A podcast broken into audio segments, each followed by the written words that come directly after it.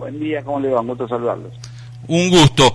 Eh, Ricardo, eh, contanos un poco cuál es la situación de los directores técnicos eh, de todo el país por los cuales ustedes desde esta agrupación de directores técnicos están peleando para que en algún momento se, se lleven a cabo elecciones, ya que eh, fueron suspendidas en su momento por denuncias que, que desde tu agrupación eh, habían realizado y hace dos años que, que no hay novedades. Mira, yo decirte que, que, es algo tétrico, el gremio sería poco, la verdad es eso, ¿no? O sea, a mí me da mucha tristeza más que nada, porque no se respeta la, el, la carrera de entrenador. Así acá parece que ser técnico es un pasatiempo, es un, es un segundo trabajo, ¿entendés? Entonces, si vos hablas en el interior, hay muchos que dicen, eh, yo tengo esto, pero también el ratito libre hago, hago dirijo. Entonces, están constantemente dejándolo en segundo lugar al, al, entrenador. Entonces a mí me da mucha bronca porque no les pagan, porque tienen unos problemas enormes de dinero, porque hace tres, cuatro meses que no cobran y ahora tienen tres, cuatro meses más sin cobrar. Nadie vela por ellos, nadie, nadie, nadie. Hasta nos fijamos en 20, 30 técnicos de acá de Buenos Aires, ponerle 10, 15 más del Nacional B, y el resto de los técnicos, la verdad, es, es deplorable la situación están. Si yo hablo con todos los técnicos del país constantemente, desde el sur hasta el norte, desde dos kilos, hablo con todos. Y la verdad que es una tristeza bárbara porque eh, no respetan. O sea, ahora sale una, yo estaba leyendo ayer o antes de ayer, sale una otra vez otro comunicado donde le van a pagar a los jugadores tanta plata, tanta plata, tanta plata. Y, los técnicos nunca aparecen en ningún comunicado. Hace una reunión siempre aparecen eh, los, los, pitos, eh, los, futbolistas, los dirigentes, los técnicos nunca están en ningún lado, pero es increíble lo, mal que nos tratan, lo mal que nos tratan, qué poca importancia le dan a un entrenador. La verdad que me, me duele, duele porque a mí me dicen, tengo carrera, está yo hice todo solo, yo no necesité de nada y yo me he metido como loco, pero la verdad te digo, me da mucho trabajo que no hay derecho a que, a que estemos tan abandonados. Eh, Ricardo, yo leí en, que en estos días se había tomado una resolución de, eh, como se hizo con los jugadores, de, en el contexto de la pandemia, extender los contratos de los directores técnicos por, por seis meses. Eh, ¿Estás de acuerdo con esto? ¿Cómo, cómo es que, están desde tu agrupación? Claro, pero a vos te, yo te, te, te entiendo lo que me decís, pero lo que, lo que los técnicos pueden... Lo que pasa es que los técnicos no entienden muchas cosas si uno lo explica bien. O sea, ¿qué pasa? A vos te dan seis meses más, pero ¿a quién, por ejemplo? Vamos a suponer que se termina en junio. Está bárbaro, pero siempre y cuando el dirigente quiera. No es que vos automáticamente te lo renuevas de junio a diciembre porque hay una porque el gremio nuestro dijo que no, mentira, ya a vos se te vence en junio y el, el, dirigente tiene la opción de dejarte seis meses más. Y si el dirigente no quiere renovarte, no te renueva. Ah, es con opción, no con obligación. No, no, no, no. No, ninguno. Y, y, bueno, decime de quién te enteraste vos que obligaron a hacer 100 meses más. A tu país, vos que se están yendo. Así cuando lo, lo, lo, sacaron, las moscas lo sacaron. Y así va a pasar con todos los técnicos, ¿no? O sea, porque aparte con el tema que hay descenso, es más a favor todavía de la dirigencia para que no, no, no contar con técnicos caros o con jugadores caros. Eso va a ser un problema. Que es un problema aparte, ¿no? Porque eso lo podemos opinar de otro ángulo, solo a nivel técnico. ¿Y qué pasa? Viene junio, vos contratás un técnico por seis meses y encima sin saber cuándo se va a empezar a jugar, no. No, no. No, y bueno, entonces convengamos que es una historia que es para dejar bien parado al gremio nuestro, porque el gremio nuestro saben que no, no, no tiene chance de nada. O sea, si vamos a una votación normal, ningún técnico del país que no tenga alguna historieta rara con este gremio, ¿entendés? Que no tenga algo que lo, que lo avale, es imposible votarlos, es imposible, porque no solo yo hablé hace tres años que, estamos denunciando con un montón de muchachos, sino que el gremio mismo adentro, el señor Urrea, que es el segundo, es el que más lo está denunciando, ¿entendés? Que está denunciando un montón de cosas, y cosas que pasaron esta semana también bastante, bastante graves. Todo de adentro, o sea, no es que vos me decís, estamos, estamos avalando un gremio limpio, estamos avalando un gremio totalmente irregular, totalmente pero sucio, porque donde vos puedas eh, pensar algo, siempre te va a salir algo malo, siempre. Entonces, si un técnico del interior no tiene la suerte de tener una obra social, un aporte jubilatorio, una farmacia, no tiene nada, ¿por qué motivos? Porque no tiene contrato. Esto como que el despacho que pasó la semana pasada, dicen todos los técnicos del fútbol argentino tienen que tener, eh, tienen que ser recibidos. La verdad, ahora salió a hablar de este, esta difusión de apoderado, que es un, ficticio, el apoderado es un ficticio, es ficticio todo, y dicen no, que lo de la liga ahora no, lo del Babi ahora no, pero como si vos dijiste todos, ahora ya la liga no. Ahora ya no. Entonces, eh, convengamos que es, es, es irrisorio, primero te dicen todo que sí, y después te empiezan a tirar, no, no, y dentro de poco te dicen que el futsal no, el femenino no, y termina hasta argentino como estaba decretado en el punto 3 y punto 5 del convenio, porque eso que largaron, la AFA o el Consejo Federal lo sacó del convenio de trabajo de los técnicos. Esto hace más de 10 años que tendría que haber estado hecho y organizado. Lo que pasa es que, bueno, acá dejaron todo libre para hacer porque tenemos un gremio, como te dijiste, totalmente ausente que está haciendo todo mal. Claro, un, un, gremio que actualmente está presidido por su secretario que es Victorio Escoco, que hace, como viene, como pasa en muchas ramas de, la, de los gremios en, en nuestro país. Hace 20 años que preside este gremio, ¿no? 30 años. Y, 30. Y se, reelige solo, se reelige solo. No hay nadie, no lo eligió nunca nadie. Vos eres, la única persona en el mundo que nadie lo eligió y era el 30 que está sentado ahí.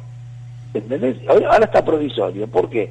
Porque hace un tuvo que, porque si no se agosto del 18 lo decretaron la intervención Tenía que haber dejado intervenir, no, dejaban entrar interventor, lo echaron, pusieron un, cartel de desinfección y metieron unos abogados, pillos también, que pagaron todo. Y el mismo juez, el mismo juzgado, el 23 de diciembre le dio la provisoria a ellos. Ricardo. Es muy sucio, es todo muy turbio gremio nuestro. ¿Y qué pasa? La justicia avala, avala con todas estas determinaciones, avala que todo siga de, manera, de manera normal, ¿no es cierto? Desde, desde tu agrupación eh, están este, organizando seccionales en, en, todo el país, por lo que yo pude ir viendo. Eh, también eh, en esto incluye a, la, a, una seccional aquí en, en General Villegas, para cuando el Ministerio de Trabajo dé una fecha para que se realicen las elecciones. ¿Cómo van con ese trabajo? Mira, la verdad que nosotros somos los únicos que estamos haciendo cosas. Yo tengo todos los abogados trabajando. Acá la única lista que hizo todo fuimos nosotros. Porque para la elección fuimos nosotros. Cuando decide nosotros te referís, eh, los que encabezan esta lista, eh, vos, Omar Labruna y Roberto Pasucci, ¿verdad? Claro, claro. Lo que pasa es que hay otra lista que estaba con nosotros antes que yo estuviera con Labruna y con Pasucci, porque yo tuve que ir a buscar a Labruna y Pasucci porque la otra lista lamentablemente se peleó con el interior en la reunión que yo hice, porque yo estaba haciendo todo el tema de denuncias con un montón de muchachos que estaban, que son amigos míos, estaban todos haciendo las cosas y resulta que esta, esta, gente que estaba conmigo, que era la gente de Brandoni, que iba a ir Garré número uno y bueno, tuvieron un con la gente del interior, con, con Salvador Ragusa, con Carnieri, con con Giovanni con toda la gente del interior porque querían ocupar un puesto de la tesorería y el interior no quiso. Como el interior no quiso, ellos se rebelaron y se fueron.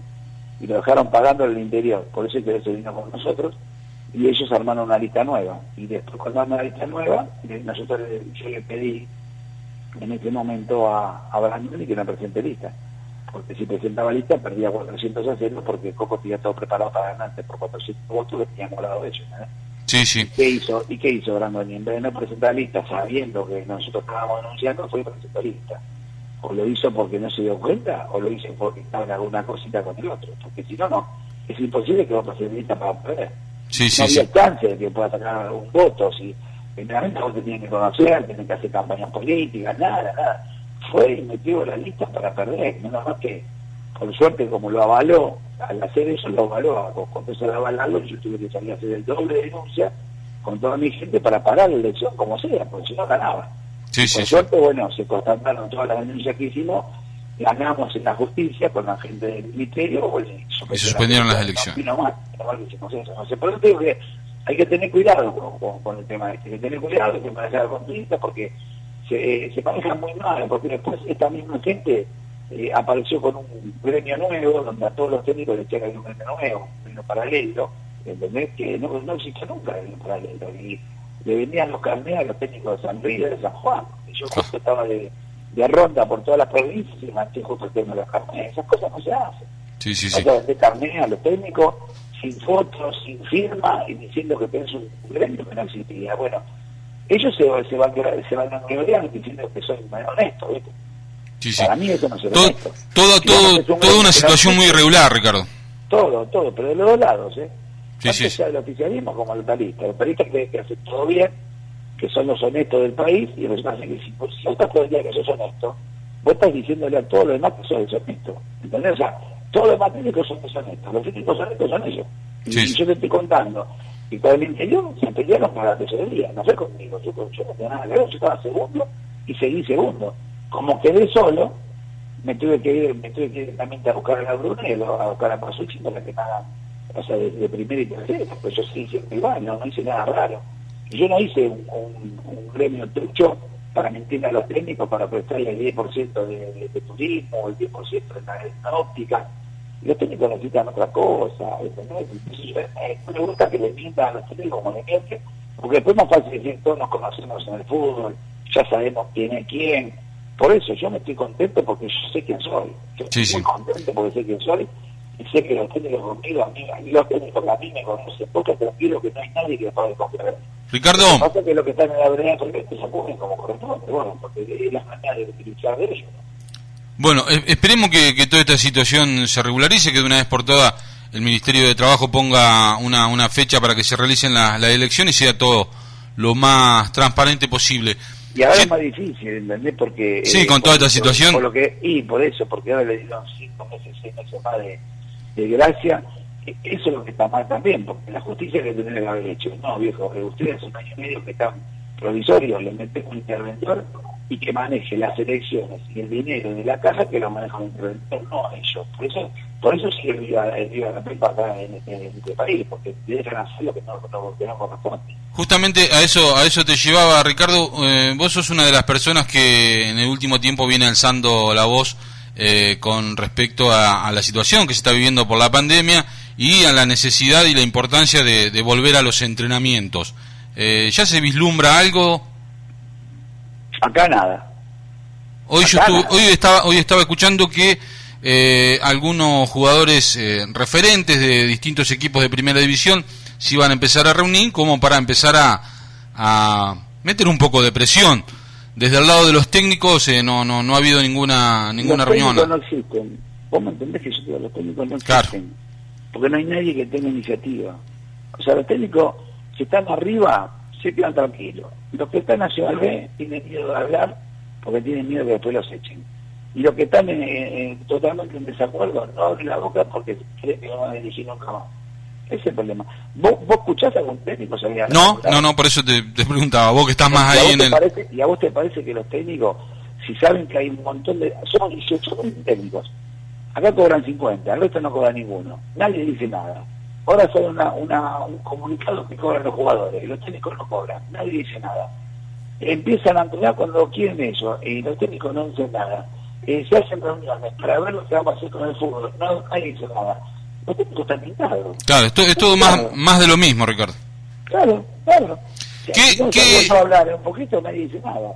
Si yo salgo a hablar todo el país porque a mí me da mucha bronca y me da mucha bronca que no, no seamos solidarios entre nosotros, la verdad que la poca solidaridad que tenemos los técnicos, fíjate, yo le mandé máscaras a todos los técnicos del país, todos los que me solicitaron se las mandé. Le mandé médico, a todos los técnicos del país le estoy mandando médicos. Bueno, esas cosas yo las hago, pero claro, parece que, que ninguno hace nada por los técnicos porque no les interesa. Ricardo, ¿qué, qué opinas de esta decisión de, de la AFA de suprimir los descensos eh, por dos años? ¿Qué pensás que hay detrás de todo esto? Que no, no, no, no a los técnicos, a los cuerpos técnicos y a los jugadores no les conviene un poquito. Nada, cero. Es una decisión que también no, los técnicos, la mayoría de los que yo hablo en privado, ninguno está de acuerdo, ninguno, pero ninguno dice nada. Le, baja, le baja la, calidad a los, torneos, ¿verdad? Todo, todo. Es un campeonato de intercountry. No, un country. Si vos sabés que vas a la cancha y bueno, perdiste, perdiste. Claro, porque van en definitiva van a ser dos o tres los que van a estar peleando por algo, un campeonato. Como siempre. ¿Y el resto? Y un campeonato largo van a, pelearlo de arriba. porque medianamente no pueden desarmar tanto. Pero yo tengo una pregunta, de mitad para abajo, hay un montón de clubes, ¿hay cuántos clubes nacionales dejaron libre a los jugadores ya? Un montón de jugadores libres. Sí, sí, ¿Y sí. por qué? Y pues total no, no, que ¿para qué lo vamos a tener? ¿Lo vamos a estar pagando? Algo? Y te digo, el 30 de junio, eh, como sigamos así, y si la pandemia vamos a estar poniendo en todo el momento, como dice, vas a ver los desastres que van a pasar con los jugadores y con los jugadores técnicos, porque lo, no va ninguno a seguir. ¿Para qué lo van a seguir? ¿Para seguir pagándole a quién? ¿Para qué? ¿Entendés? Para dejar a todos, nunca a nadie. ¿Y qué pasa? Cuando nosotros hacemos eso, ¿qué hacemos? Cuando empieza cualquier pibe, a cualquier técnico, alguno que no te cobre, no les importa, no les importa. Y Sí, los sí. técnicos bien gracias, los técnicos bien gracias. Yo siempre lo que te estoy diciendo desde que empezamos la nota. Ricardo, eh, ya como para, como para ir finalizando, vamos a ir a una parte más frívola y le voy a dar entrada a mi compañero acá en los estudios, eh, Santos de Brasi, que eh, recordaba tus épocas de empresario de la noche y él ha tenido la, la oportunidad de visitar algunos de los locales nocturnos que, que, que vos eras propietario. ¿Cómo le va, Santo? Buen día. Buen día, ¿qué tal? Buen día. Buen día a toda la audiencia. ¿Qué tal, Ricardo? ¿Cómo le va? ¿Cómo te va, Santo? ¿Cómo andás? Bien, muy bien. Este, no, comentábamos fuera de aire también de tu de tu función este, allí en el boliche, allá en la calle Soler, recuerdo en algún momento haber estado. ¿Podés decir, ¿podés decir tu edad? ¿Eh? ¿Podés decir tu edad?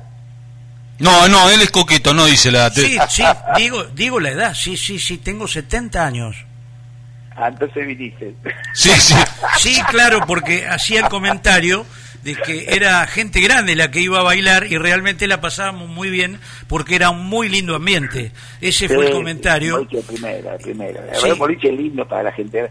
¿Sabes cuánta gente grande se venía a refugiar al boliche? Sí. ¿Cuánta gente venía a pasar un momento lindo con a conocerse, no? Porque la gente grande... ¿En qué, ¿En qué año estamos hablando de esto? No, yo empecé del nove- en el 90 hasta el Ah, ya a esa altura Santo era grande ya. Sí, sí, ya estaba. Sí, sí, Sí, sí. Y Santos tendría entre 40 y 50. ahí. 41. Más o menos. Mirá, ay Dios. Este... Lo mío, lo mío- el mío era de, de 40 para arriba. O sea, Claro, no, claro, Era claro. de 40 hasta que podías caminar. No, pero aparte, Caruso, la particularidad eh, de lo que hablaba, que vos eras el anfitrión y Sí. que realmente hacías sentir muy bien a todo el grupo, tanto masculino como femenino, que se daba cita en, en- en gran mayoría, ¿no? la cantidad de gente que conocí en el boliche, la cantidad de gente que conocí, y cuánta gente se hizo amiga, ¿no? Porque se quedaron ahí y después... ¿Y cuántos casamientos? no nunca. Hubo casamientos Sí, sí. también ahí, ¿eh? No sé si llegaron a casamiento, pero que se fueron a vivir juntos, Sí. pero cantidad enorme de gente. Y Es después, verdad, después es otra, otra de, la, de las preguntas, Ricardo, eh, a, a vos se te ha hecho fama de ser eh, un técnico que ha salvado a, a muchos equipos de- del descenso. Es más, eh, te tengo que mandar un saludo de, de alguien muy hincha, fanático de San Lorenzo aquí en, en- en General Villegas. Estamos hablando de el libro Castaño, bueno, tenés por qué saber quién es, pero Sí. cuando publicitábamos que hoy íbamos a, a estar hablando con vos, nos decían, mándale saludo, eh, sos su ídolo, porque recordemos que eh, lo salvaste a San Lorenzo de- del descenso, así que eh, acá tenés un, un admirador. Menos mal. Mandar un abrazo grande, bueno, seguramente está escuchando. Así, mandar un abrazo grande. Y, y Santo, Santos es eh, hincha fanático de River. En aquel 2011, ahora que se acerca un aniversario más de aquel fatídico día para el, si también- el- no el sé si hincha de River, vos, lo, vos lo, lo- lo podrías haber salvado si te, te llevaban, Ricardo, no. Y nunca sabés, qué sé yo. Tenés que decir que sí. y bueno, pero ¿cómo, cómo puedes decir? ¿Cómo sabés? Lo que pasa, bueno, en sí que hay mucha suerte en el tema de, de haber agarrado muchos equipos y me ha ido muy bien. La verdad que espectacular que yo eh, habré dirigido 11 equipos seguidos y tuve la suerte de salvarlo en 10. Y bueno, con todos los jugadores del momento. Sí, récords. La, la verdad, sí, sí, por eso te digo, eh, la verdad que me verdad que tuve equipos muy lindos, tuve equipos muy lindos. La verdad que en ese aspecto, la verdad que estoy muy agradecido por ese motivo, ¿no? De, de haber compartido con muchos planteles momentos inolvidables que ahora no te das cuenta porque pasó tan rápido todo, pues tanto tiempo pasó y bueno, Eh, pasó, sí, sí. pero la verdad que me pone contento de todas las cosas que se pudieron lograr. Ricardo, yo una pregunta sola. Eh, ¿Fue intuición o cábala? Recuerdo una final que jugaron dirigiendo Tristán Suárez que cambiaste el arquero para la definición de penales. Confieso que es el día de hoy que todavía, todavía, eh, yo lo vi por televisión, por supuesto, no entendía el cambio, pero después este, se dio que atajó los penales y salvaste a Tristán, ¿verdad? Eh, los tres penales atajó seguido. Y fue la definición más rápida nosotros hicimos los tres y ellos y nosotros atajamos los tres. O sea, hicimos los tres y atajamos los tres, todo seguido. Es verdad, es verdad. Quería recordarlo ahora, realmente fue algo hizo un campeonato penales un jueves. Y, me gustó más eh, Darío que era el tercer arquero Claro. Le llevó al banco como segundo y no le conté nada el primero. Y faltando un minuto lo cambié. ¿Sabes quién me copié? del técnico de Holanda. Ah, sí, sí, me acuerdo, sí, sí, también. Me gustó, es cierto, es cierto. Bueno, Ricardo, muchísimas gracias por, por la, atención, por comunicarte y poder charlar un rato con, con nosotros. Vamos a seguir al tanto de, lo que suceda, de, para cuando se arme la seccional esta de, de tu agrupación aquí en, en, nuestro partido, una seccional que por lo que venía leyendo va a agrupar a directores técnicos de, de Ameguino, de América, de Cuenca, de Carlos Tejedor.